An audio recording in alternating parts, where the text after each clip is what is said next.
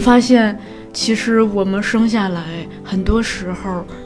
都没有表达的自由，或者是你的表达是很少被聆听的。任何一次表达自己的时候，都应该把它当成是你的作品。说的特别直白，就是我在没有表达之前，我是不知道自己是谁的，我必须得表达出来。自己是最不了解自己的，对尤其是我自己最不了解我自己对。只有我朋友对我的一个描述，对我的一个表达，我才能了解一下我真实的自己。所以有的时候我真是觉得，表达是一个很重要的事儿，我尤其是同跟意我们身边人的表达，它会让你更知道你真实的自己的一面。嗯因为我们有的时候就是觉得自己太了解自己了，不可能的。嗯，对，其实实际上我们根本不认识我们自己是对谁。，同意。嗯这里是后浪剧场，一档后浪出版公司旗下的泛文艺播客。我们关注青年人的生活方式和文化审美。我是小树，我今天来到这个大小咖啡麦子店的有一个展，关于时间胶囊，来和大小电台串台。所以呢，一会儿这个主持的棒要交给我新认识的朋友薇薇。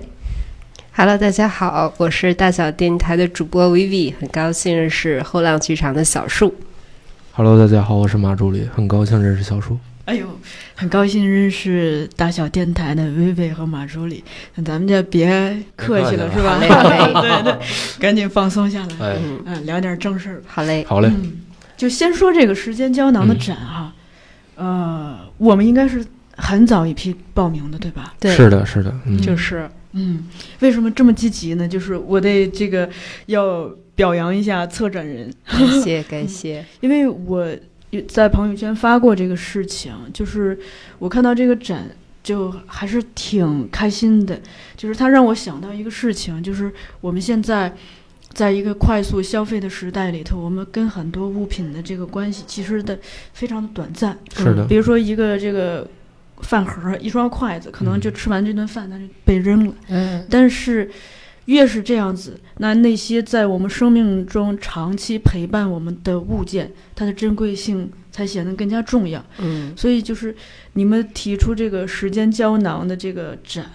让我们来带一件陪伴自己多年的物品来讲述这个物品背后的故事。嗯我就看到，就是其实它反映的是我们对长久关系的一种是关注是，因为我们对物的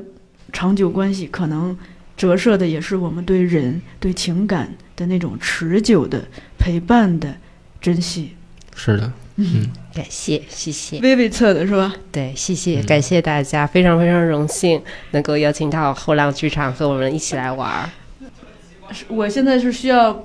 解密一下我的展对，品先请小对，树先来介绍一下自己的展展品品展吧。哎， 好了，就是看到这个展，我才想起我这件私藏的物品。我带来一支钢笔，这支钢笔是一九九九年哇我我的嗯姨姐送给我的。哇，当时我小学五年级，然后我就一直用它去写东西。嗯呃，因为他送给我不久，我就升初一了，啊，初一就开始写日记。一开始是老师让写，嗯但后来发现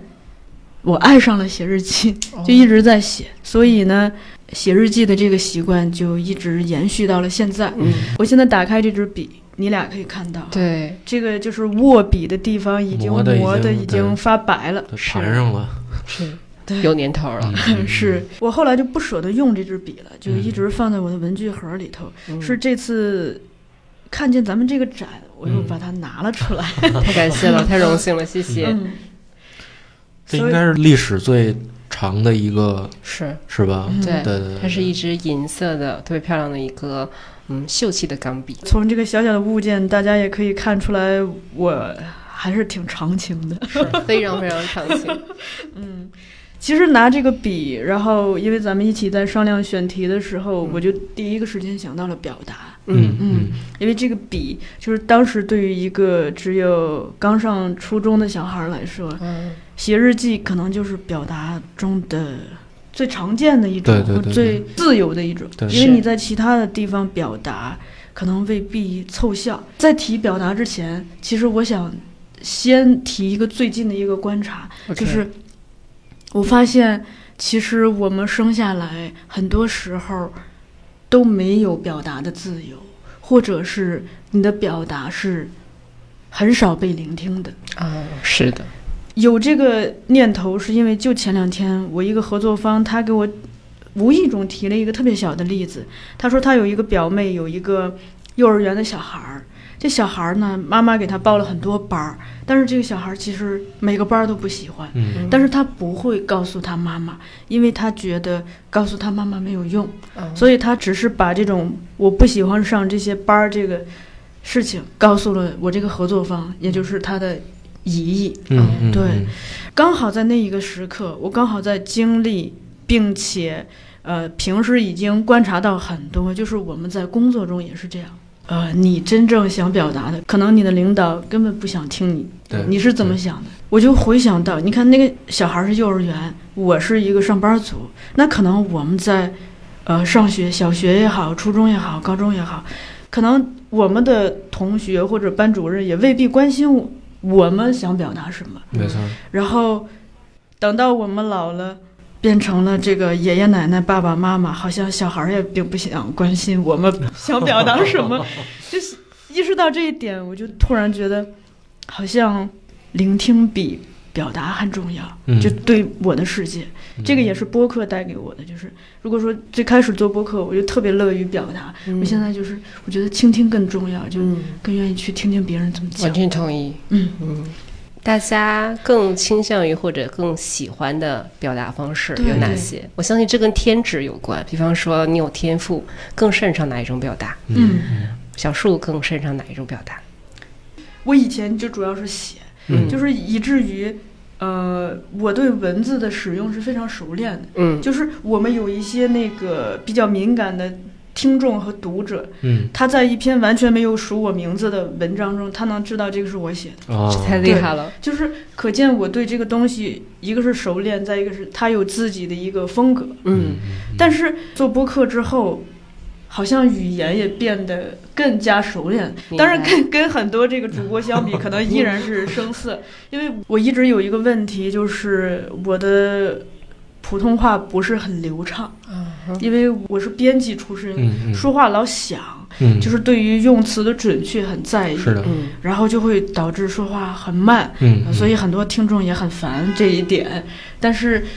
做播客做久了，这个语言的表达还是相比过去的我来说更加流畅。流利一些，而且我想，语言的表达和文字的书写，可能也是咱们大部分人最常用的两种方式。嗯嗯嗯嗯，这一点你俩有没有对，什对于么我补的充话呢？，我我说实对话，就我觉得我特别认可这个小树所说的，因为我觉得我现在就是这么一个状态，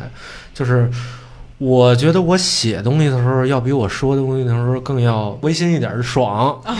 就是我甚至写，我可以哎写完一遍，我再看一遍，我再去嗯修改。但是说过的话就是刷一下就是说出去了， 嗯，特别泼出去是的他水被录，对，就直接被录进去，你不可能再来回来去再切这个音是不太现实的。因为我我自己也写过我自己的公众号，我记得我跟我我跟老李应该也是这么联系起来的。嗯对对对，我我之前的公众号老写一些有的没的什么东西的，对，嗯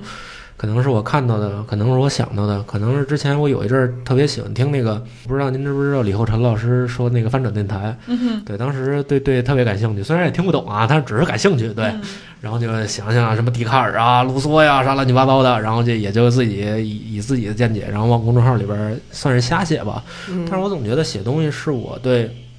世界认识的一个表达，是我想要告诉大家，我对这个世界的认识比之前又更近了一步。我我至少现在来讲，我也是很喜欢去用文字来表达的，因为我觉得文字表达能表达出很多不同的心境嗯或者含义。嗯，就比如说前几天，我觉得我发了一个朋友圈儿，我我我妈当时还挺感动的，就是当时 我母亲节吗？啊，不是，是因为当时我上大学是在廊坊，然后我爸当时去接我，当时天气特别热，给你买橘子，不，就这样，我要是朱自清那就好了，那可能我是在清华念的，对。然后、呃当时是因为特别热嘛，然后就去食堂吃饭，我爸的朋友就特地跟那人说，你把这个面条给我过得凉凉的，我要冰凉冰凉的。嗯我就把这个片段写了出来。然后我就觉得这个片段后来一想是也有父爱，也有我当时我爸也有对夏天的炎热的那么一个那么一个表述。对，所以我觉得文字要比口述要更加的有感情，对于我来说是这样的。而且我们一般其实文字是独自的写下的，对是在孤独的时候写嗯对下对的，同意对对同对意对而语言大大多是在交交流的过程。，流对哎，然后我是这样子，我我觉得文字表达对我来说是把一些日常生活中羞于表达的、不好意思嗯嗯说出来的话，然后就感觉好像是有那么一个缓冲地带，不用对着谁 说，然后就把它非常真挚的写下来。不酸，对，而且。嗯，比较老派的人，像我们家的人都挺老派的，我写信们吗还有写家书的习惯。嗯，哇哦所以总是觉得就是非常郑重的家书，就是有一种怎么讲字短情长的感觉厚重。，而且我思考了一下，为什么更喜欢文字？好像觉得文字留得住，嗯 嗯，声音如果像我们不是这样被录下来的话，就感觉它就消失了，嗯，所以就更偏爱文字表嗯达。所以我个合人同这都样是写的签的，是是有的，道理啊是的，是我的，没说录个合同。哦，真是， 有道理。嗯，所以这是文字表达大家的想法。嗯那我们现在刚刚说了声音类的表达，嗯那大家刚刚说了，现在是被录下来的声音的感觉。那大家喜欢声音这种表达方式吗？小叔，嗯，我还挺喜欢的。嗯我举一个例子啊，嗯就是我当时已经高中了，嗯我突然有一天在我们家找到一盘磁带，嗯，里头我突然听到了我童年的声音，啊，就是你知道那个啊，就是它比你看到你童年的照片会让你兴奋。是是是啊是，就是我们再假设一下，比如说我们可以随意的看到老舍的照片、嗯嗯溥仪的照片，嗯，但是当有一天你听到他们的声音的时候，嗯，你会觉得更火。没错，是吧更对立体对对啊吧？这也是我不爱删这个聊天记录的原因。我什么前女友啊，什么啊，这这又过去，这这事儿过去啊，太可怕了。了，太可怕了！确实，确实你要这么一说，确实声音还很重要啊，是确实对很重要。对，嗯，我有一个特别好奇的一个问题，想采访一下小树。 我在玩极客 app 的时候，看到了一个好朋友啊、呃有一条动态，他说他上周去参加了一个播客公社的线下活动，他听了你的一个分享。本身她是一个稍稍有点内向的女孩，她说竟然听完了。没有别扭，也没有很累，但是她非常印象深刻。她奇怪的泪点是，后浪剧场的小树老师，他说你去录各种声音的时候，然后表现出来沉浸在当下的热情和感动，他特别特别感动，我就特别的好奇，小树老师这样录声音的过程是一个怎样的过程，和你有怎样的快乐？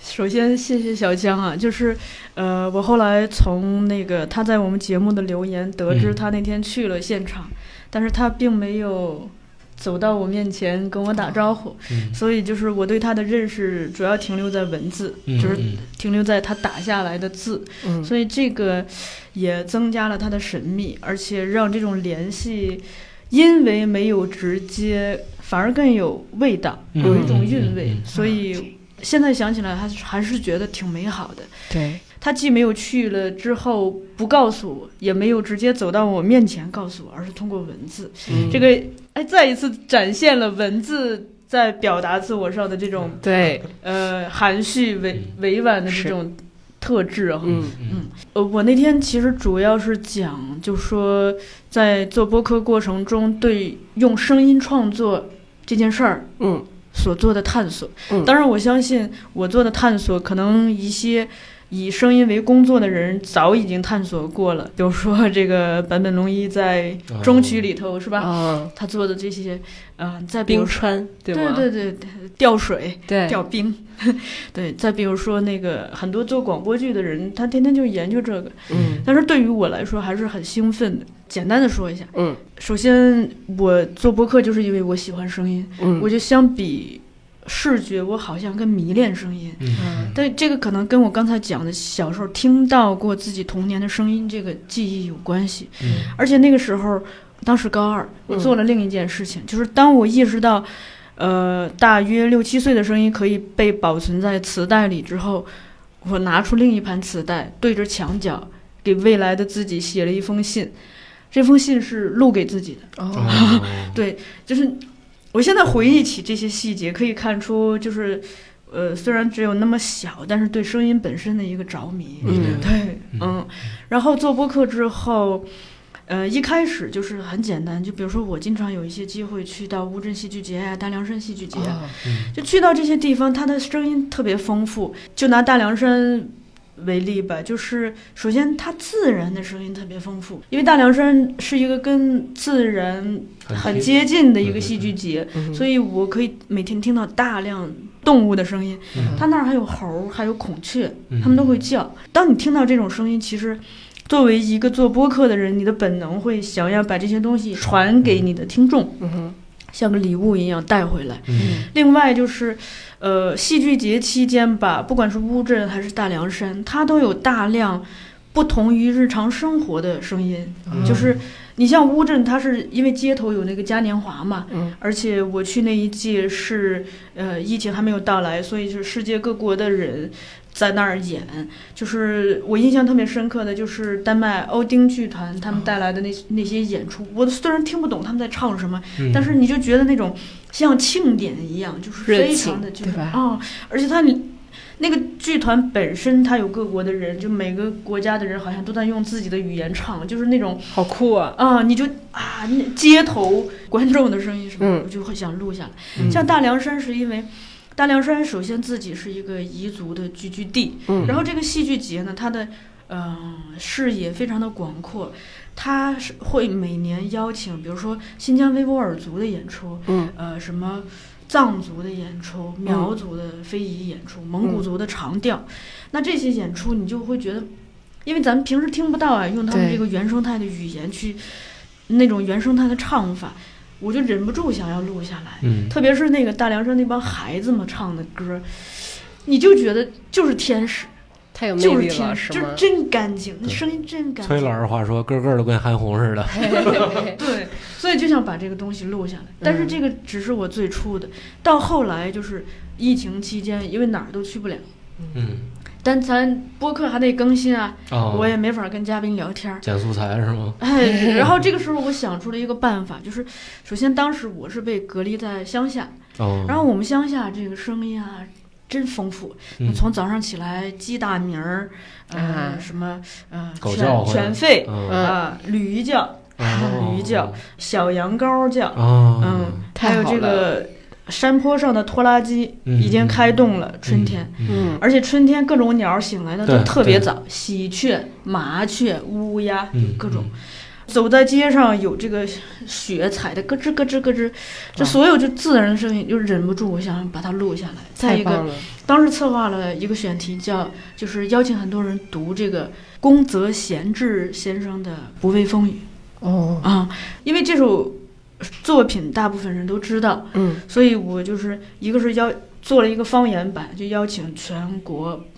几每个省都有，嗯，然后包括像藏族呀、维吾尔族的朋友，他们就直接用他们自己的语言给读的嗯，然后把这些混剪起来。就是你，而且我选的就是有小孩儿，嗯还有老人，也有年轻人，就是都混起来。你就是在那种特殊的时刻，你听到这个，其实还是挺那个，挺对挺那什么的。嗯，然后后来做完呢，那再做个外语版吧。哇，哦因为平时哦好酷 啊平时工作接触到的懂外语的人也多，就请到什么法语、日语、德语、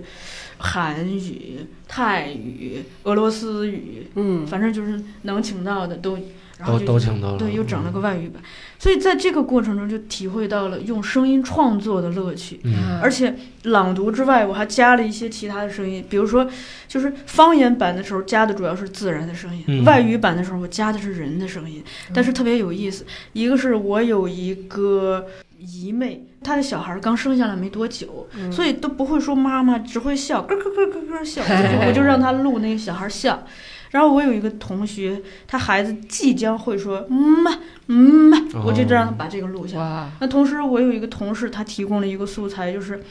他的奶奶九十九岁，嗯，坐在椅子上 给唱了一首这个江苏的童谣，哦我觉得特别好。嗯就把这些人人的声音也都剪进去，包括这我妈做饭的声音、扫地的声音，嗯，嗯就是所以从自然慢慢的进化到这个有人的出现，等于在这些过程中就慢慢的找到了用声音创作的乐趣。嗯那嗯包括就比如说，因为我们节目不是主要关注一些电影和这个戏剧嘛，嗯采访的时候，比如说我去看首演、首映，我嗯会录一下就观众的反应，哦以及谢幕时候的声音。嗯嗯啊、包括就是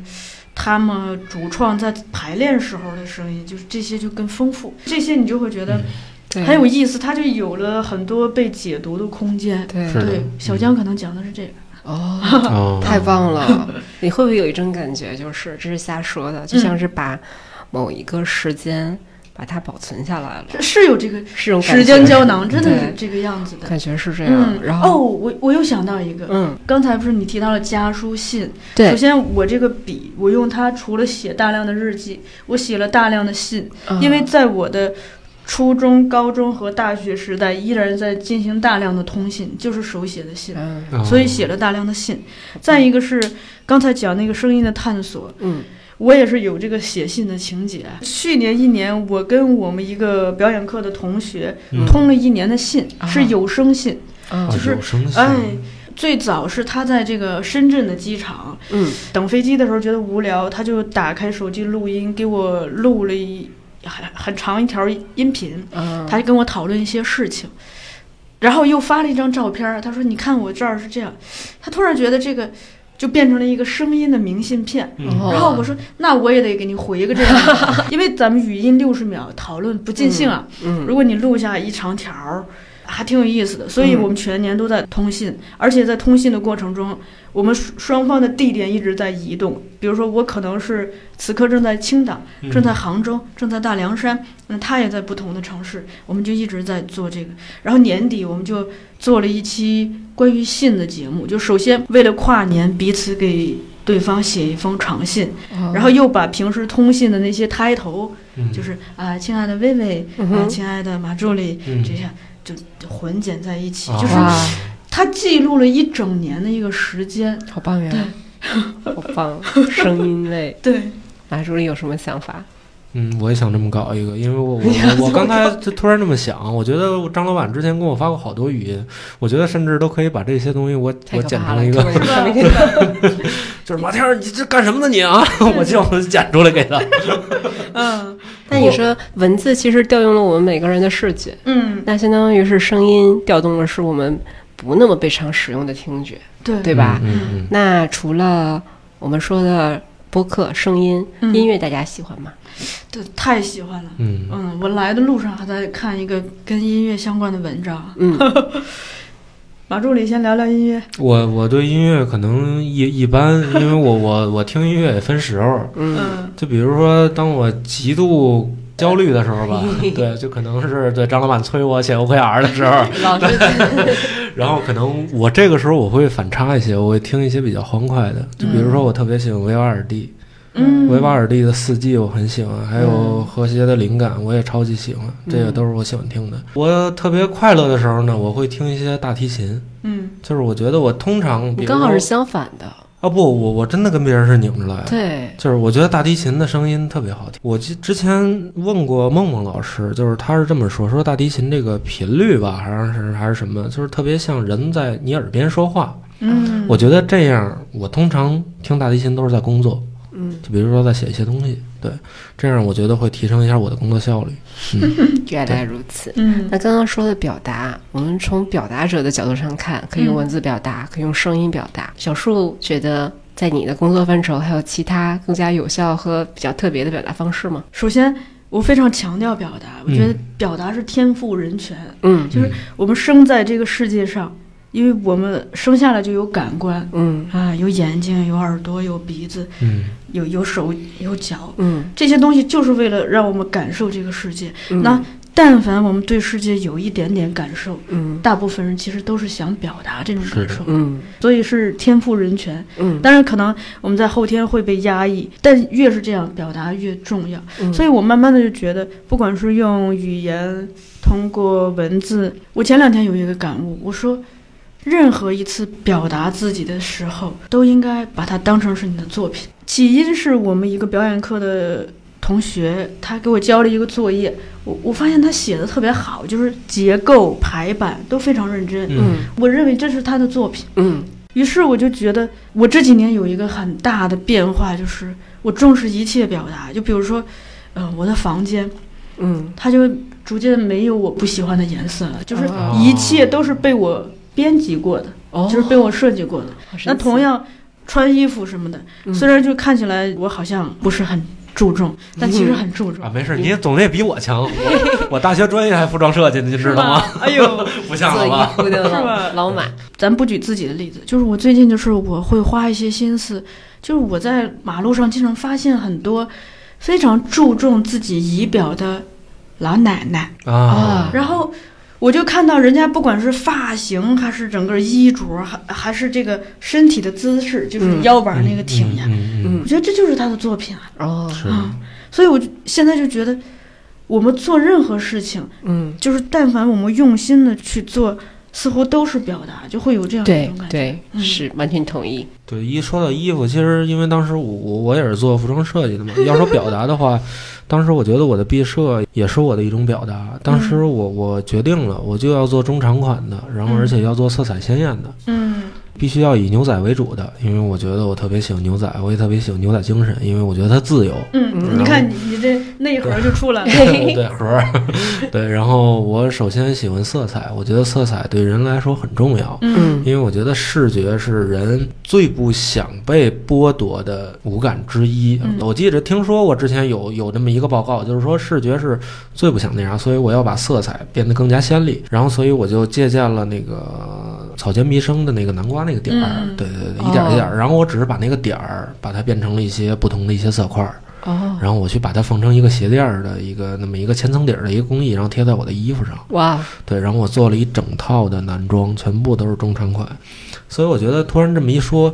呃，我们对于世界的表达也不仅仅停留于语言，对啊，然后还有我同意对视觉、听发觉。型啊对，对都都都可以。对，像我这个发型是纯天然 的啊，就我我也我也没办法。对，大家都以为是我烫自自的。来卷儿。对对对对对，所以我觉得确实，你要这么说的话，嗯任何的制作设计都是一种表达。当我们没有意识到这一点的话对，你可能是一个下意识的表达。对哦但是当我们意识到，它就会变成一种主动的表达。你会看到，就是我们生活中有很多人，我真留意过。就比如说，嗯我们有一个表演老师啊，就李浩老师。嗯，首先他的衣服虽然很朴素，但是嗯非常有他的风格。哦就是你觉得这个鞋、这个裤子、这个衬衫，只有他会这么穿。哦，你一看见他，你就知道是他来了。嗯那同时，他跟你说话的时候，他这个语气、语调啊，这个手势动作啊，那个优嗯美啊，嗯哇，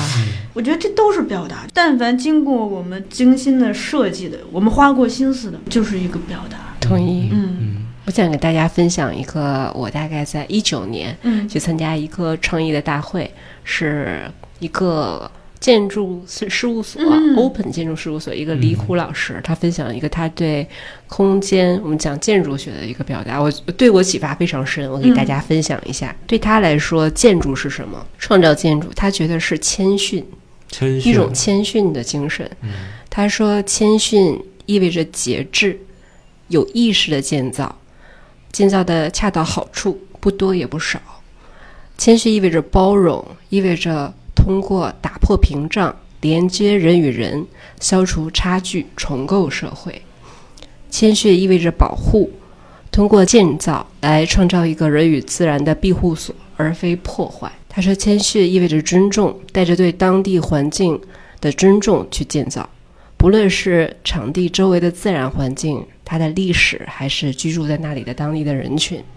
他说，谦逊当然意味着谦卑，以一种真实、能够真实反映我们在世界中所处位置的方式去建造。我们不过是一张由远超于我们的力量组成的庞大网络中的其中的一部分。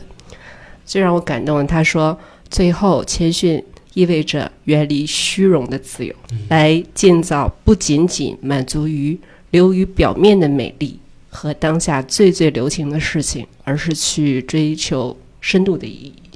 你看人家这个对内核精神多么对，嗯啊然后他说，只有做到了上面说的那一些，才能真正重新面对一切，真正的去想象、去探险，并且回归诗意。嗯所以你能看到他的所有的建筑的作作品，都是以刚刚说的他的所有的这种谦逊的精神来体现的。嗯我得赶紧看看。对我就会觉得说，因为当时我只是听众，我会觉得说，这个世界上有这样的人，不管他在做什么样的职业，我就觉得是说，这个世界真的很不错，真的。 嗯你不要说人家是个建筑师了，我就随对便举个例子，我有一个同学，他那个研究生期间拉我去嗯摆地摊儿，啊，白金我呢心想啊，那就陪你去吧，我带本书。嗯然后去了，他不让我看书，他说你要摆你就好好摆。嗯然后呢，我俩就把那布子铺开，我铺的不是很窄，嗯我就凑合。他说那不行，你要把它铺展嗯啊，我就把它铺展。然后呢，上面掉下个树叶子，他说你把它拿掉。他很认真做这些事情，嗯当时我当然就是啊不太理解，嗯我现在就觉得这是我们做事情的一种态度。明白那我现在就回想起。比如说，当我去菜市场，或者是嗯就去这个，呃，地摊儿，有的人你会看到他很多东西都稀里糊涂、稀里糊涂，就都在凑合。但但是有的人，你从人家这个的衣着打扮，到他的这个谈吐，到他这个摊儿摆的这个整齐，你会觉得那是他的作品啊，明白是，吧？就他有经过思考。是的，所以我现在就觉得，其实我们只要在做每一件事情的时候，我们是花过心思的，嗯我觉得这就是我们的表达呀。是同意，做事的方式嗯就是那完样全同意，完全同意。我们做事儿的方式，我们活着的方式，不就是我们在表达吗？同意那这样说来，好像我们的一生也就是我们的作品，我们的代表嗯作。同意，而且只有这么一次。是， 对，而且像像我用过的吧台就就都特别奇怪，因为我跟其他人不一样，我之前是麦当劳那个体系出来的，嗯因为麦当劳体系管得特别严，所以大家关于这个抹布叠的，我会叠是成吧一个解放军的四方块儿一样，嗯他们就嘿觉得什么玩意儿这个，你是当兵的吗？你是？对我就是说我习惯了，所以对他们有的时候一看这个布怎么叠，他们就知道哦，他来了。嗯他来过，我记得有一部电影叫《谁谁谁的方式》，我就一直在琢磨这个事儿。我就想，你看，其实我们说风格什么的，嗯，不就是我们做事儿的方式吗？其我实，同意，嗯对吧？我同意，我们生命的风格是不是就是我们活着的方式啊？嗯，就活法嘛。嗯， 同意，就是。那小树老师在我们熟悉的戏剧领域，嗯所有比较专业的戏剧演员都是我跟马助理是 肥宅，没有这方面的天赋。呃，我我曾经也是练过武术的，我跟你可好不一样好了。的，好 的，童子功是吗？对。不， 不至于，不至于。童子鸡倒没少吃。然后我想知道，就是专业的演员，他们通过自己的形体是怎哦么表达他们，比方说作品也好啊，嗯还有自己的情感也好，请小树老师分享一下。哎呀，这个简直是我长大之后的一个新世界，打开是了吗新世界的大门。嗯因为我最近就是有一个发现，咱们大部分人吧，大脑都被充分的开发和训练过，嗯所以就是你写字呀、说话呀，都不是成成太大问题。包包括很多人画画，大部分小孩儿现在都学过几天画画嘛，对对对所以画画也不成问题。是但是我们可能恰恰忽略了一个最重要的身体，因为就是你想想，咱们的小时候这体育课不都是被数学、英语老师占了吗？嗯所以体育是很不受待见的。是而且我最近就发现，就是如果小时候有过身体上的训练，比如说你学舞蹈、学武术嗯这这一类的，你就发现这些人他们对身体的使用就跟咱这个没受过训练的人嗯不一样，对吗？太不一样了。我们前两天那个上丁一腾老师的这个工作坊，教一些戏曲的身段儿。人家有一个女孩儿从小学过这个古典舞，人家很快就学了。然后那个我们其他同学学历都挺高 的啊，少则本科，有有硕士，有博士，嗯按理说学历都挺高。但是我们就是跟着那个动作。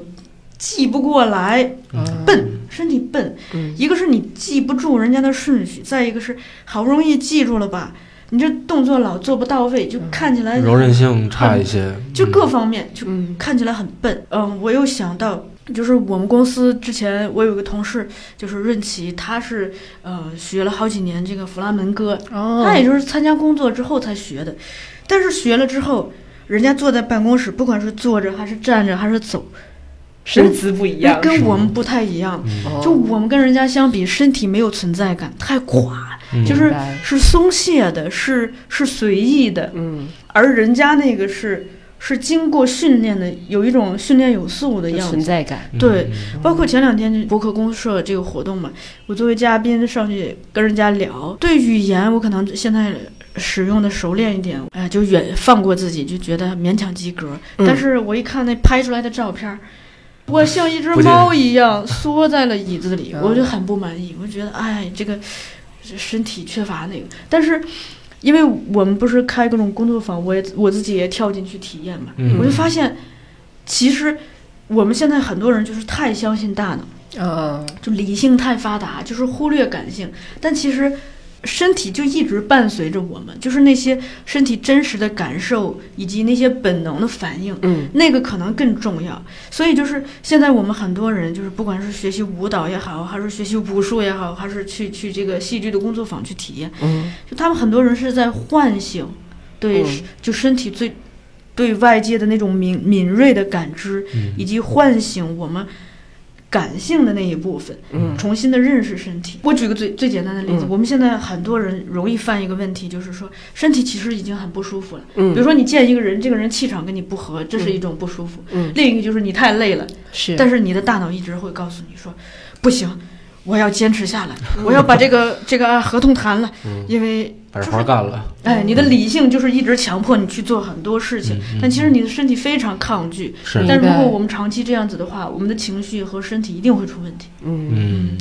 所以我现在就明白，觉得身体太重要了。嗯，原来是这样。嗯那我刚刚突然之间就是想到，因为在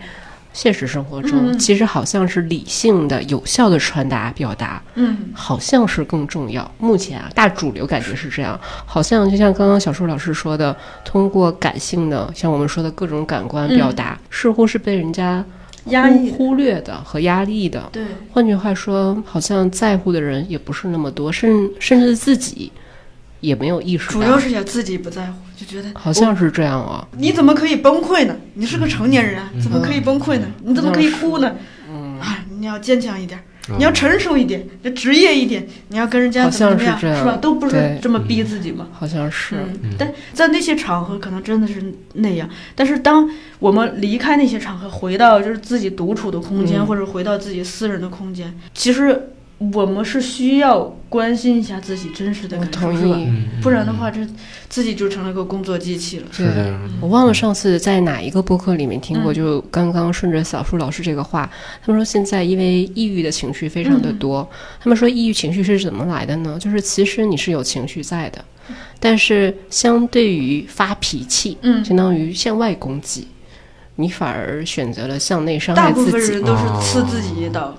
所以说，我现现在想起来的话，好像是为了不管是身心健康，找到那个哪怕是有效的、不伤害别人又能表达出自己情绪的方式，好像特别的重要，是对吧？的，我想到有一天，我跟呃一个朋友在公园做了一个实验，嗯，就是我们戴上眼罩，在公园静坐了一个小时。哦，嗯然后就发现小孩儿的声音都是向上的，哦啊，就全是向上的。然后听到大人就是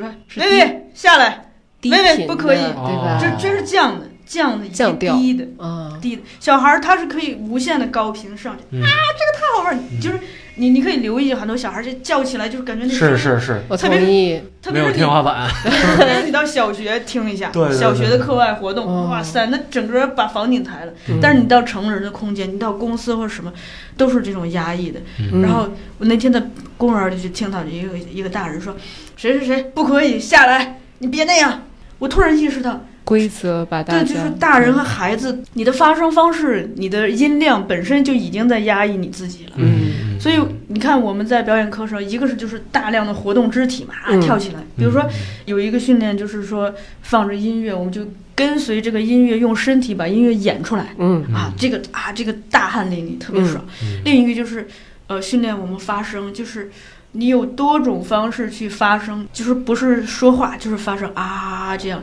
嗯我每次做完这些，不是就会觉得整个人浑身通透的，就是这个可能跟你去健身房就出了一身汗出来那个，或者在瑜伽馆出来一身汗，嗯整个人好像打通了，嗯就出来看什么都是美的，就出来看什么都赏心悦目。嗯嗯，哇塞，我觉得如果生活天天是这个状态，嗯，那我们的苦恼，我们的很多烦恼，嗯哦可能就会减少很消多。失掉，好对像是，嗯，因为你带着这样，我有一次就是刚在那个表演课上训练嗯完，我就去采访去了。其实我都没咋准备，但我就即兴发挥啊，对，很自信，整个人那个兴奋是掩饰不住的。是，嗯然后嘉宾他，你都这样了，嘉宾对他也跟着这样了。然后对所以那期节目效果也还不错，对让嘉宾很开心，聊完真了是说：“哎呀，这个要要要加微信。开心，嗯，对，原来是这样。其实我们自己也没有感受到，也没有意识到，好像是对我们就是越长大就越忽略了自己对真实的感受。对对对对，我我我之前是练武术，因为我觉得确实武术，你要说是一种表达啊，当然了，现在大家都在攻击这个传统武术，这个具体能不能不实行战就性甩腿是吗？就是能不能实战性哎嘛。然后后来其实大家只是没有关注过真正的武术比赛，其实真正的武术比赛是给人特别一个震撼的一个感觉。这个练武的这个人给人表达就是一种精气神，嗯，这是很重要的一个表达。就是当他没有上场的时候，他就是一个正常人；嗯当他一上场的时候，你就觉得他提着一口气，啊，就是挺着胸脯、挺着枪，然后一下就上去了。嗯一分钟的时间，他甚至可以打折好几根棍子。哇！就是特别气宇轩昂的一个感觉，嗯就是从前我从来没有感觉到，嗯，对直到看到他们比赛之后，我才感觉到。人是真的可以这样，我觉得有一些道家说的是对的，精气神是有道理的。嗯，而且那个呼吸是吧？对对，呼而吸的时且间而且他们每一次亮相，每一次呐喊都是有特殊规律的。啊就比如说我在出拳的时候，我会喊一声，这个气势真的很像排山倒海一样，就感觉前面的墙已经被他打穿了一嗯样好，棒呀，是有穿透力的。对，我对们表演课也这样训练真的吗对，对，特别特别奇妙，对，所以我就是有时候在这个国家大剧院看演出啊，那么大的一个剧场，就是有那种功力强的演员，人家嗯人家演独角戏，嗯，就会让我感觉到他个人的气场可以覆盖整哦，个我也剧有这院。种感觉，嗯还有更强大的，比如说我有一次看杨丽萍在保利的演出，你看完你就觉得保利放不下 他，你就觉得你就觉得他他要把 开口保利架的保利的墙打塌。嗯天哪，哦太棒了，你想想，这个东西是什么呢？它就是个场，这对个场是靠他个人的精气神儿出来的。对对好对棒对，呀，真的太精神了，真的嗯特别可怕。一个人的气场，当时他出来的时候，全场都是压抑着的，嗯对，全场都在注视是着屏着一口气，控制嘛， 对，查克拉，沙克 拉，看来你也是很有童年的人 啊。沙真克的拉，就是。你看这个高明的演员，嗯这个演员这里是泛化的，武嗯术表演也是一种表演嘛，嗯或者是好的运动员，嗯他出来为什么能让全场，不管是一万人还是十万人，嗯嗯屏气凝神，不管是在对现场还是在电视机前，嗯，就你好像被他控制了你的嗯情没绪，错啊儿，就像那个绝杀，所有的足球的点球或者对投篮的最后一下的绝杀，都特别好激棒动呀人心。对，嗯，演员训练也好，就是武术武术这种也运动，包括运动员的训练，嗯它很大的一个基础是呼吸，啊，对啊就要是调整自己的呼吸。对，你看嗯，人，咱不就活了个一呼一吸嘛？嗯就如果这个，咱可以吸得很深，呼得很畅通，就是它等于在我们生命最重要的这个把门儿这儿，嗯给你做了一个呃交通的排查，就不堵车，就是嗯让你很、哦，流通，对嗯畅通。嗯，所以对生命本身的，其实你想想，如果我们所有的这个呼吸都这么顺畅，嗯，可能情绪上的，嗯就是健康上的东西都会被打通。好棒呀。我觉得照片儿也是一种表达。我现在桌上这些都是都是我拿来嗯对，的，这些都是哦我然后小舒老师哪里喜欢可以拍的可以拿走，有好多国家哎呦大剧院的，对的，有拍国家大剧院，这些都是老李拍的。你自己拍的，对，哇塞，这是我觉得人生中比较美好的时刻。嗯，真不错！哎呦，我我真的觉得每个人照出的照片也是一种不同的表达，嗯因为因为我之前一直觉得是这样。首先，我是一个直男，就我是 看出来了，不是那个 老李，不是性取向的问题，就是我所谓的直男就是直男摄影、直男拍摄嗯，但是我一直觉得直男如果觉得拍出来的东西好看，那就是好看的。嗯所以可能我会拍一些局部。所以说，有的时候我给女孩子拍的照片，她们都特别喜欢。啊，就是最美的地方。是吧对，对，就比如说我会拍她的一个耳朵的耳饰、领子的徽章，然后或者手上的戒指什么之类你的。拍了我很多紧张捏小手的照啊，片。对对对，我跟你说，我的朋友圈里边评论，哎呀，这是真是一张漂亮的 手，对，都是感这么谢说的。而且而且我我还特别喜欢拍实物，因为我嗯拍实物跟别人不一样，像别的啊大厂人拍哪有摄像机、什么聚光灯什么样的，我对只是拿手机随手一拍。嗯但是我拍的话，我总会找一个光，这我觉得光是我对照片儿最好的一个表达。比如说，我会看见光，它应该顺着我的相机去打，也不能是背灯影儿，也不能嗯是冲着光，所以我要找到那么一个预定和谐的那么一个状态，然后去表达出来。我的一位朋友，对，他也跟我说，他说你拍的照片儿就是你，尤其你拍的实物，它确实 是土， 但但但是它有土儿好吃。对它有人让人一种想吃的欲望。嗯，对，我觉得这个表达是不是我听到最好的一个表达？好对于我棒来呀说，对，而且你看咱们现在就是小到就是最日常的嗯，发微信和朋友圈儿，对嗯我觉得这就是表达。对，朋友圈儿就不用说了，这还可以配图是吧？对还还还可以编辑文字。其实我经常觉得，呃，微信很像表达工具对，嗯就是你看，有的人他是想起一句就说一句，对我我是的，我把这种叫做现场直播式的，就是他是他是还归类了。他是即兴的，嗯我好像就是这种人。 像我是编辑好嗯，就像一封信一样，就说嗯，嗨薇薇，冒冒 号，第二微微，啊下一段下一段，嗯而且分段很清楚，就一整块儿，就跟写信似的。那哦对于我这个就就特别像这个录专辑选手，嗯啊明白。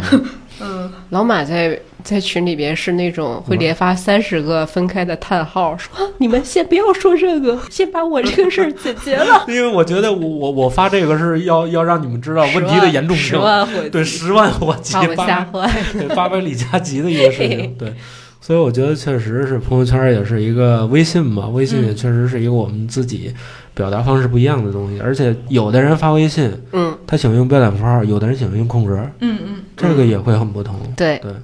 而且有的人就是像我这种矫情的，加个句号，对，有的时候甚至，哦，嗯，意思就像电影那样，the end，不要再跟你说了。哎，也 不也不是，就是我会每一句后边都加个句号，啊什么怎么样的，对，都会有的，嗯，呃刚刚说朋友圈，其实加上图文配图，对我我们是那种。九宫格很仔细的修图，且很仔细的按照故事线的顺序排列的那种女生，然后讲究人儿，对，然永后远，我我那天开玩笑，就是因为上一次老马查我说我不是名媛，没有名媛下午茶，然后 我那天下午拍了一个。日本的一番渣和两个鸭的卤货，然后我就给老马发，我说这是名媛的下午茶。 对我自己是喜欢根据心情在朋友圈里边儿后音乐的人，嗯嗯，我觉得，哎，这一刻这音乐太好了，或者我的此刻只有这首歌能体现我的心情，我就会一直往里面。嗯那刚刚说我们在日常生活中的这些表达的方式，还有小舒老师说过，我们能称之为作品的作品，在我看来就是更抓马一点儿，然后细心浓度更高一点儿。在短时间之内能让你接收到更多信息的这么一个表达方式，那接下来我可能要问两位比较稍稍有点儿脱离艺术、稍稍庸俗一点的问题。哎，首先，就爱聊 庸俗的，小树老师， 从人文和艺术的角度，你怎么看表达这件事情？尤其是后浪剧场现在是怎么表达自我的？一一戴大帽子一下，对，这庸俗吗？这问 题，你这个，我可以重新问，然后老马酌情解。好嘞，就是说，因为我们刚刚都说从人的角度去表达自我，嗯。从商业的角度上，某一个品牌是怎么表达自我的呢？其实也更加多元，嗯，对吧？那后浪剧场是怎么表达自我的呢？首先吧，我觉得表达就是核儿嗯很重要。嗯，嗯，您没那个核儿，您这个再拽这个文词这个词没脊梁骨藻什么是吧？是吧？对对对，所以最重要是你想表达什么，我觉得嗯这个核儿很重要。我觉得抓住这个，就是不管你是建房子，还是做衣服，还是做面条儿，嗯可能你都更接近你你的作品，明白。或者你的作品才会有灵魂嘛。嗯，但但没了这个，你就是个假作品。后浪剧场其实因为呃一直是我是出现最多的一个主播，嗯，而且我的确是在这里头嗯占到的这个就是决策的部分很多，嗯所以我觉得某种程度上也是跟我自己的性格会有一些嗯呃关系，交集，对，嗯或者说我在努力把更好的一个东西投射到这个品牌上。嗯，所以那投射什么东西呢？我觉得就是包容，这个是我很看重的。嗯啊、所以就是我们的作者、译者可以上这个节目，我们的读者也可以上，我们的老师可以上这个节目，我们的同学也可以上。哦，你是一个嗯作品的导演和主演可以上，那你是可能是个幕后的摄影师，你也可以上。在我的眼里头，没有这种等级，嗯就大家都可以上，包容。再一个，我觉得真诚很重要。啊嗯，对，因为我觉得所有的表达如果没有了真诚，那您还表达个啥呀？同意。还有一个是，那真诚背背后，真诚除了是一种态度，我觉得也是一种能力。嗯就是说是的，如果你表达的东西对别人没有帮助，嗯，我觉得本身可能也可以理解为不真诚。嗯但那对别人有帮助，这个就是，呃，比如说你对内容本身的一个判断和选择，嗯以及对对细节的一个把控吧。当然，我说这些都是为了自我勉励，嗯我们离我说的这些做的远远还不够，但是我也是通过你刚才这个问题在反问自己，就是嗯，后浪剧场的表达是什么？嗯我觉得可能就主要是这些吧。还有就是，呃，你刚才提到这个建筑师，我觉得谦逊很重要，嗯因为呃，声音。其实有时候没反而文字可以骗人，就我不爱你，嗯嗯我也可以写“我哦爱你情深似海”，哦，但是声音，我如果虚假的说情深似海，你你其实还是能感听受出来得的。嗯到，所以我会时常的警惕，就是别人在我的语言中听到我的傲慢、啊，不尊重这些虚假、明白，不真诚，嗯明就是白，一直在自我警惕。嗯，了解。嗯，老马，哎，一说到我这儿了，我这个作为这个大小咖啡除了老板、创始人以外，最老的一个老牌 员工，对，应该是最老的了。对呃人事都是我后边来的。对，对我，我是觉得，首先以这个大小咖啡品牌来说，因为我们做品牌，觉得品牌这个东西，毕竟你想一个咖啡馆，你无非就卖咖啡就好了嘛。你做你要做什么品牌呢？嗯但是我总觉得品牌是一个生存意志，它是一个意志，就像刚才小树老师说的核儿。嗯我觉得，如果我们要不做品牌的话，我们完全也可以省掉一些设计，那无非就是摆几张桌子，接个上下水，直接就卖咖啡就好了。嗯，我们甚至连咖啡杯都不用去设计，哪怕就是用那种通版的一次性塑料杯就可以了。我们之所以做品牌，是想我们想让更多的人知道，我们这杯产品可能要区别于其他的品牌，嗯我们想给到我们的用户一些特殊的感受，嗯因为我们的品牌的宗旨就是开放、叛逆、主人翁精神，嗯这是我们的一个宗旨。嗯然后，所以我们会用一些呃很昂贵的设计师团队嗯来去构建我们这个空间，我们就想给用户更好的体验以及满足。嗯嗯然后，其次我们在咖啡品质上选用精品的咖啡豆，嗯至少在品质上我们是过关的。嗯我们要告诉呃市场，我们要告诉我们的用户，我们是有这个态度的。嗯对，我们在做着一件，嗯、我们喜欢并且很容易值得我让我们骄傲的事儿。明白，对，然后而且直到现在，我们做这个电台，我们传的这个局，我觉得也是像我们刚对，刚还说呃，从从我这边来讲，可能老李和薇薇，因为毕竟我们老李和薇薇是一个人， 啊，对对对，我怎么回事儿？就是就是老李和古四，然后毕竟我是大有咖啡的，对于嗯我来说，电台就像我们品牌的一个声音。嗯嗯，是大小咖啡品牌的一个声音，嗯因为我在我的 OKR 这么写：大小电 OKR 台，对大小电台即将作为大小咖啡品牌传播第一途径。嗯，哎 呦，如果是这样子的话，我赶紧补充两句，没没发现是个广告节目。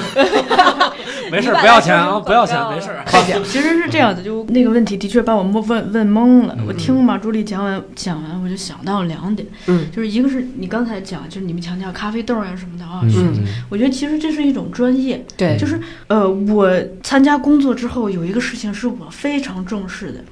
就是我们对待自己工作的态度。对，嗯我觉得专业性、你的实力或者是你的诚意，都嗯是靠你的专业性对体现的，同意它不是同意靠你的宣扬。是嗯是，因为后浪剧场它也做书嘛，嗯也做工作坊，也做播客，也做活动。嗯那聊戏剧的播客也有很多了，嗯，就是嗯我们一直在追求的一个东西，我想就是专业性，就是说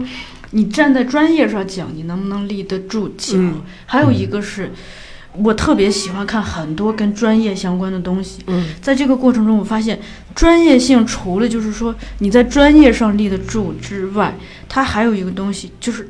细节，品质是靠细节彰显出来的。我经常就跟我们的同事也讲，我说细节是无止境的。我生活中有一个感悟，就是说我们的品质之所以能区别于其他人，嗯不在于我们去去讲什么样的故事，嗯彰显什么。有一个最根本的东西，就是说你能不能在每一处细节上都比别人更用心嗯。嗯嗯嗯，如果你能做到这一点，它本身就是你的实力和对诚，意。没错儿，对没错儿，还有一点就是，因为后浪剧场整体是有一个戏剧基因，戏剧它带给我自己一个很重要的东西是什么呢？就是让人感觉到放松且自由，嗯安全、放松、自由。嗯这个也是，就是我一直追求的，就是说，不管是来我们这儿录节目的人也好，来我们这儿上课的人也好，还是说，哪怕就是咱们三个这样，因缘巧合，我们可以嗯坐在一起聊聊天儿，嗯我们彼此都感到舒服且嗯自由，可以自由的表达，嗯我们不用互相拘着，对也不用彼此假客气，嗯对嗯就是我们自自在在的，就是以我们最原本的样子去自由的表达，友好的交流，嗯我觉得这个是很重要的。又开始问我的做品牌的想法了。哎，对哎，说吧，嗯，怎么想做金银珠宝品牌的？我不想说品牌的事儿啊了，，因为之前也是是吧？对，就是嗯我我先说一说我在做品牌过程中自己的体会吧。说的感性一点，就有点像是一个容器，你把你所有最喜欢的东西，把它放到这个容器里，用你的也不用说微薄的能力，用你最擅长的东西，然后把把它表达给别人感性的说呢，其实有点像是你在寻找能听得懂你说的话的人。我觉得感性的说是这样的啊。那如果从商业和理性的角度上说，我想我们在做品牌的过程中想要表达什么呢？就是很多以前前辈做生意的人，对吧？非常成功的，嗯他们那一辈人会有一个观点，他会觉得自己积累财富是有原罪的。所以，当他们可能功成名就了之后，总要做一些舒缓心灵的事情。啊，但是我自己觉得，我们这一辈做品牌的人不应该这样。首先，我不认为买卖双方是对立面，而且我觉得这个社会，不管是商业社会的探索，应该不是零和游戏。我说的直白一点，零和游戏是什么意思？就是比方说，这个价值市面上的。好处就这么多，如果被你拿走了，我就没有了。嗯但是其实并不是这样的，你是要应该要创造价值嗯的。所以这就是我在做品牌之中想要表达的一些观点，嗯也一直在探索这一方面的事情。嗯嗯，剩下其实都是按部就班来做。嗯嗯，可能老马能知道，我们品牌也属于那种比较没溜儿的，特别也是特别自由的，什么都放在里面。是的，嗯对，但是其实你刚讲把喜欢的东西都往里装，我嗯突然在想一个事情，嗯，其实我们喜欢的很多东西，都是因为我们从那个东西里头看到了某种价值的养东西，分，它给了你价值的东西。价值，你是指理性层面上的价值吗？我忽然有一个感觉，我不知道对不对，啊嗯就是说，可能我们喜欢的很多东西，嗯，它都是我们价值观的一种投射。完全是这样，嗯完全这是样所。的以，比如说你你喜欢谦逊，可能你喜欢的人和物品都是对有对，谦逊气质的，是的，是嗯的，是的。所以说，其实从所以品还是一个嗯价值的投射。是，然后而且其实从品牌的角度上，最重要的工作就是如何跟你的面向的人沟通，我觉得是这样的。嗯嗯这个就有意思了。嗯，做戏剧，你不是做了半天也是为了跟观众沟通？是的做商业，你也是为了是的跟你是的顾客沟通。对，嗯所以其实聊了半天，我们表达不是是一为了件自己事情，爽，是为了对跟别人沟通，没错嗯对儿，是让跟别人能交 get 流到，对吧？嗯神奇。那还有一个问题想问大家，表达其实一开始的想法都是想要表达自我，是的，有没有那种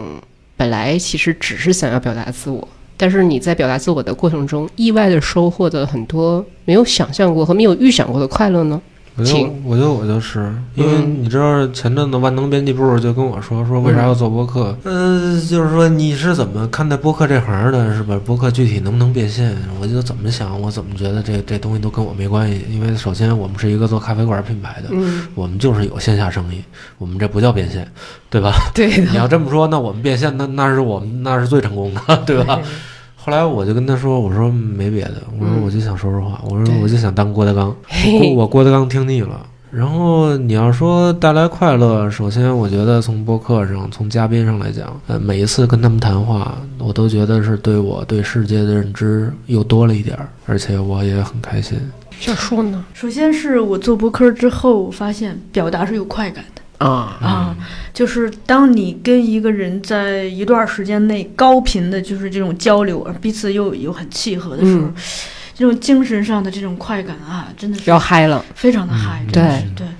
另外就是，呃，我也是最近的一个感悟，嗯我觉得我们不管做不做播客，多去跟别人交流本身嗯，就是一种收获。对，就我最近在反思一个事情，因为我生活中见到很多人就特爱加微信，嗯因为我属于这个不爱加的。嗯我不爱加，倒是也没有，就是对人家爱加的也不是说歧视，嗯，我是在反思这个事情。嗯因为我们加微信本身，可能他最终的目的是为了跟这个人建得连对这接，是情感上的连接。嗯，加微信它只是一个最表象的东西。哦，我可以分享一下，因为我喜欢加微信，嗯啊啊就是好奇，嗯嗯我很想知道我跟我说话的这个人是个什么样的人。然后本来我要是抱着这样的想法，我觉得哎，这个人是什么样的人，充满了好奇心。但是他的朋友圈如果三天可见，我就有点生 气了。哦他说什么怎么回事？啊，得亏我不 是这种人。啊嗯就是还是想了解，比方说在交流之前之前了解一下嗯你是什么样的人啊，嗯嗯，就是好奇，但是也没说知道了会怎样，就说嗯这。嗯就是他是什么样的人呢？他是怎么想的呢？他为什么这么想呢？大概也是这样。嗯。我由这件事儿，我反思的是啥呢？就是说，因为我们加微信是为了跟别人连接嘛，嗯对功能之一是为为了跟别人连接。对，我就想，那我们跟别人这个连接紧密的方法之一，嗯其实是可以跟他进行真实的交流。嗯嗯所以我特别爱跟别人，就是面去对面的是呃，吗？不只是面对面，真正的聊，不是寒暄。说嗯，哎，薇薇吃了吗？说吃了、嗯啊，给你发个表情包，嗯说晚安啊。然后你再给我发个，就俩人就这个是是一种有质量的交对流。，如果说我跟你讲，我说啊，薇薇，我跟你说，我最近有一个感悟啊，嗯我觉得人和人之间要要进行真实的交流，嗯因为当我们两个，比如说我最近有十条共那个生活感悟，我分享给你，你肯定会有一些回应。嗯而且我我在实际生活中我就印证过，就嗯当我把这个东西发给别人、分享给别人的时候，别人往往那个回应会刺激我想到新的东西，哦那就是一加一大于二了嘛。是哎，想到新的东西，我就觉得这个交流就是他让我看到了一个新的东西。我自己有十条人生感悟，只是想分享给你。结果你你一回馈，我又想到了新的东西，那我就收获更多。啊而对于你来说，你原本就是只是坐在那里，突然收到了我的十条东西，然后你通过跟我聊，你可能也会想到更多。嗯那我们两个都有更多的收获。嗯关键是在这个过程中，其实我们的情感连接，我们的友谊就自然的产生了。这是个是，要比咱俩就是彼此寒暄，就在一起待着是吗？它会更实在。我现在在想一个事情，就是说。当然，如果我们通过播客这样这个名正言顺的请别 人以嘉宾的身份陪自己聊天儿，啊，很爽。但如果我们没做一档播客，嗯那我们就在日常生活中多跟别人去这样交流，嗯多多表达自己，多听听别人。嗯，在在这个过程中，往往总会收到新的东西，你没想不到的你没东西想过的内容。嗯，同时，你们两个之间的连接就更加紧密。我从来不主动社交，但是我朋友不少，是因为一个是我爱跟别人分享我的人生感悟，动不动就分享生活感悟；嗯再一个是别人跟我不管是倾诉苦恼，还是分享他的人生感悟，嗯我都愿意去听。那在这个过程中，其实我的友谊都是这么产生的，明白。哦但不是喝酒吃肉吃出来的。嗯，嗯这样说起来，好像我的好朋友都是，我是偏不是那种就是像小叔叔说的，是嗯希望收获东西，我就是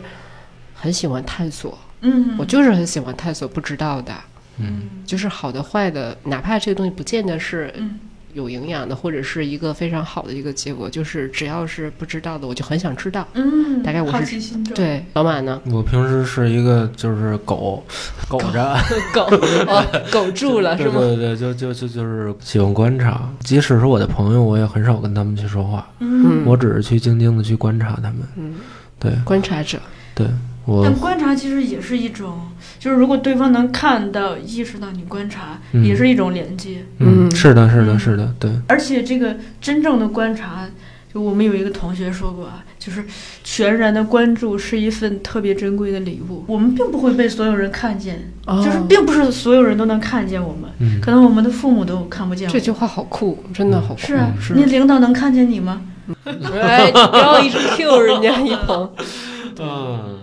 而且我们就是不管是通过观察还是通过交流所建立起来的这个连接， 嗯其实会让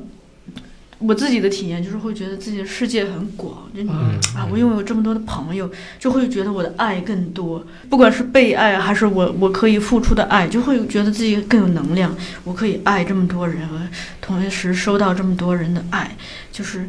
嗯，整个人的世界会变得更加丰沛。丰富，嗯你会觉得你人生的意义似乎都会，或者你的人生都变得辽阔了起来。明嗯白。嗯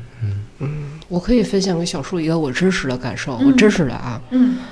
说的特别直白，就是我在没有表达之前，我是不知道自己是谁的，我必须得表达出来。然后就像那我忘了那原话怎么讲，相当于是你碰到了一样东西， 神本耀司。对啊，就是你才知道你到底是谁嘛。而且相当于是说，好像是第一个是你了解自我，嗯我不知道自己是谁，我也不知道我自己啥样，所以你看我这种人，就一天特别没溜儿，一直都在探索一些不太搭边儿的事儿。就是我一直都想知道我不知道那个东西是什么，嗯然后也想借这个机会寻找同伴。嗯这个筛选的过程比较痛苦啊，现在想一想是比较痛苦，而且无用功非常的多。其他朋友比起来，就感觉特别的没上没溜。但是我觉得这可能就是我的一种表达的方式。嗯嗯，嗯嗯。老马那呢？还说的真是啊，老李，嗯你突然说到这儿，我突然想起了一个事儿，就是我在也是今年，我突然发现，就是自己是最不了解自己的，对尤其是我自己最不了解我自己对，只有我朋友对我的一个描述，对我的一个表达，我才能了解一下我真实的自己，因为我的朋友跟我说，我是一个冷漠的人，然后这个会比较深，真的。对，因为我觉得这个对我就是晴天霹雳，简直，我说我怎么可能是一个这么样的人呢？对，后来我确实复盘了一下 复盘。我和以往的一些人的亲密关系，然后到最后为什么成这样？确实正是因为我的一些冷漠所导致的，才能是这样。没有表达是吗？我的冷漠并不是我说话嗯冷冰冰，嗯，而是潜移默化的不管，就放在那儿。对，就放在这儿了。所以有的时候我真是觉得，表达是一个很重要的事儿，我尤其是同意跟我们身边人的表达，它会让你更知道你真实的自己的一面。因为嗯我们有的时候就是觉得自己太了解自己了，不可能的。嗯，对，其实实际上我们根本不认识我们自己是对谁，，嗯同意。所以说深了，对我们聊的深了。对，所以说我觉得嗯表达也特别重要，我觉得倾听表达也是更重要的一点。而且有的时候我们对别人对我们的了解是也是通过我们的表达来。是，对，还有一是这样的。还有一个就是马助理刚刚讲的这个嗯观察，就观察真太重要了。嗯前嗯，两天刚经历一个事儿，就是我们这个工作坊啊，一般就是老师就在教室里头带着大家练嘛。嗯我是个工作人员，嗯我一般会邀请我一个朋友作为观察席去看。嗯就跟那综艺似的，有个观察 席。啊对我本来是希望他帮我嗯多看到一些东西，嗯，那我没想到他把我也 看了。嗯，他他没观成想。超超纲 了。他观察完我，嗯他给了我一些反馈，他看到工作中的我是什么样子。嗯人在没有镜子的时候是不自知的，是那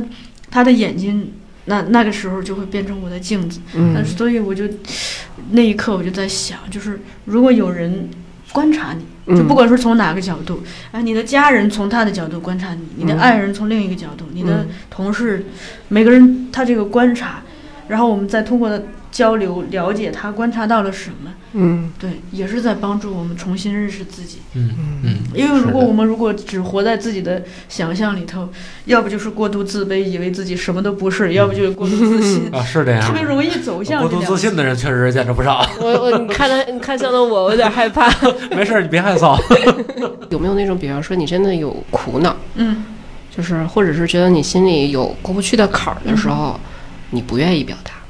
我觉得我没有，你知道我我我我从什么时候开始？我觉得我什么话都会跟我妈说，嗯就是我可以不跟我最好的朋友说，我也不会跟我女朋友说，但是我会跟我妈说。嗯我不知道为什么，可能是因为母子连心还是怎么样啊？对，不不太清楚啊。就是我无论发生有多少特别严重会让我崩溃的事儿的时候，嗯我先去跟我妈去表达，那就特别好。而我妈是会用一种不知道特别神奇的东西去安抚我。嗯我觉得她的安抚要比任何人的都好使。对，因为我觉得我我我妈真是特别了解我。对，他是看着我长起来的，所以比较神奇。就像我当时跟我初恋分手，对，就是这张票啊，大家看 啊，对，就是这张票。在我分手的时候，我崩溃的时然候，后派对对，动物就开始哭，对我妈就给我打了一张电话，我我打了一电话，打一张电对，话。什么打一张一张电就话卡，我打张信用卡好不好？ 对，然后反正就给我打，我跟我妈就打了电话，那意思我妈就说说，她就劝我，她说这事儿呢，反正就这样。然后你要想追，你再追着人家；你要不追呢，你也得、嗯你也得再缓缓，你再找下一个。然后我一下就好了，嗯我不知道为什么，我觉得我妈的表达是特别温婉的一种，嗯对我的来说一种表达方式。嗯，对，嗯，小树有这种状况吗？比较少。我觉得就是，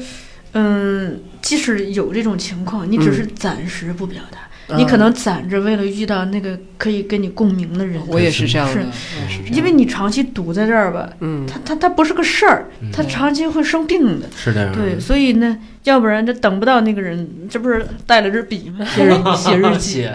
嗯， 对我以前，我觉得我年纪更小的时候，嗯会有一个状况是，好像平时，比方说跟朋友都表达的好好的，嗯但反而到最关键的、自己最在乎的那些事儿的时候，就说不出来，也没但法说。小的时候啊，但你可能只是没有用语言表达。我们哦嗯，就是就的像一个人求爱的时候，就是他可能未必用语言表达，但他没少做呀，嗯行行为行动没少好做。像有道理啊，人不可能对，这个确实是有点但道理。但凡起心动念，不可能无所表达。啊这是嗯这这张破票还是我从黄牛那儿买的，两倍价格，我一定要记住了。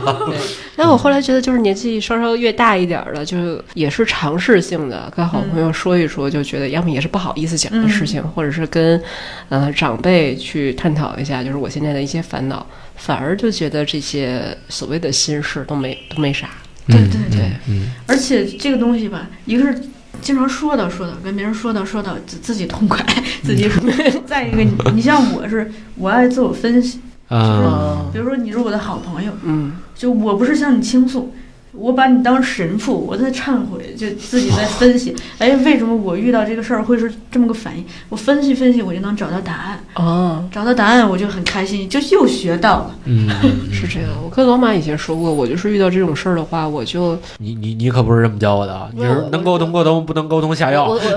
这也是我说的，我说要不实在不行咱就下点药。嗯 对，但是上次就是说，我觉得就是人的烦恼其实只剩下你要解决的或你无法解决的事情了，所以也就好像就嗯嗯就变成这样了。嗯，这是瞎说的，这属于番外篇，嗯只是大家分享一下我的想法。哪里？嗯对我，我觉得时间胶囊这么一个活动的话，我从我个人也是认识了更多好朋友的一你个看多好，嗯我特别特别感动，我也是基于好奇，跟谷老师都说，我自己都不知道别人会带什么东西，嗯，什么时候带什么东西，对，我最后会变成啥样对。而且悄悄地跟大家说，我认为这件事情也是印证了我心中相信的事情，嗯就是我们要做那些人性中光明的事情。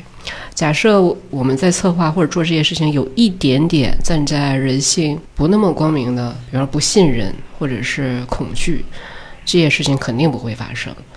一鹏他也是这样的，他就一直鼓励我们要多做那些人性之中光明的好的事情，嗯所以这件事情就做起来了。所以我特别特别感激他。嗯嗯谢谢这个光明，我嗯，觉得对，我的老板对，就刚才给咱们打电话这光个明之是 子，吧是是光明之子，对我身边的小太阳一鹏就是一个， ，Sunshine，对是的，我觉得不管是咱们自己做人，还是通过节目传递吧，对，我很看重就是你你提到是光明，我我经常用的一个词儿叫敞亮敞亮，敞亮，啊，让让人感觉到内心大方， 内心很敞亮，对，嗯，对，嗯所以我觉得还是特别特别感谢大家，然后借着机会认识大家了。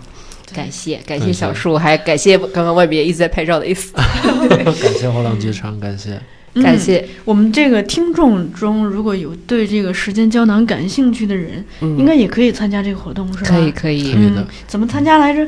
在我们的大小咖啡的公众号、嗯 Big Small Coffee 大小咖啡，在关注之后右下角会有一个时间胶囊，填写问卷的话就可以参加。嗯，对，感谢大家，嗯也谢谢后浪剧场的所有的听众好朋友们，谢谢大家，感谢后浪剧场，感谢。哎呦谢谢感恩，感恩感恩感恩的心，谢谢你们。谢谢，我今天这个作为一个警官，我们三个人坐在这 里，被大小咖啡路来路过的顾客对，当成一台好 戏看了，所以这个我的这个演员的初代表演就 就诞生在这里开了。心，谢谢谢谢，谢谢好小嘞树，那咱们就再下会次了，见，下次。见，好下次见，拜拜。希望这拜这段时光，这个封起来，封封进胶囊。一定，谢谢，拜拜。拜拜。拜拜。